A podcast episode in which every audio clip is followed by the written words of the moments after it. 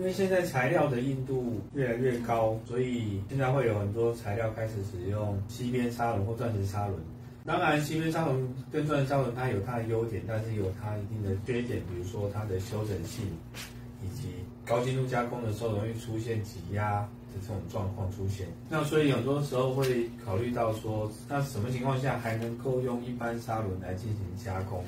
讲到这个话，基本上有几个主要的观念，就是如果以磨削的基本原理来看的话，呃，我们设定被加工物跟加工物，也就是磨料跟被研磨的材料的硬度，一般建议是在磨料是高于材料硬度三到四倍会最为合适。比如说。在一般磨料里面，其实硬度最高的是碳化系。那一般钢材的话，假设常用的模具钢可能 HRC 六十度左右。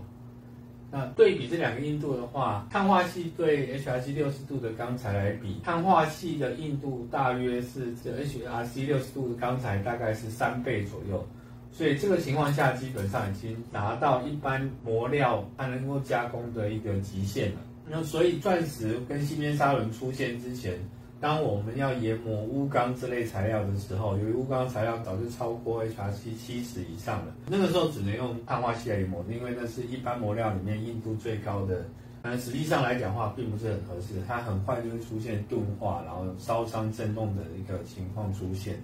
所以对比这种情况来看的话，如果说是其他氧化铝系的磨料，它硬度一定低于碳化锡跟氯碳化锡，所以。我们大概可以以这个为一个界限，也就是说，虽然现在有一些陶瓷磨料，比如说像 Cubitone Two 这种陶瓷磨料，它的硬度虽然没有 C 跟 GC 那么高，但是因为它有微破碎的这个结构在，所以它可以长时间的维持切削力，以减少磨料被钝化的这个速度。但是实际上，它能够加工的极限还是落在大概 HRC 七十以下。刚才硬度接近 HRC 七十的话，其实一般的磨料要加工的难度就已经非常高了。这时候可能还选择用超磨料，也就是细边砂轮或钻石砂轮加工会比较适合。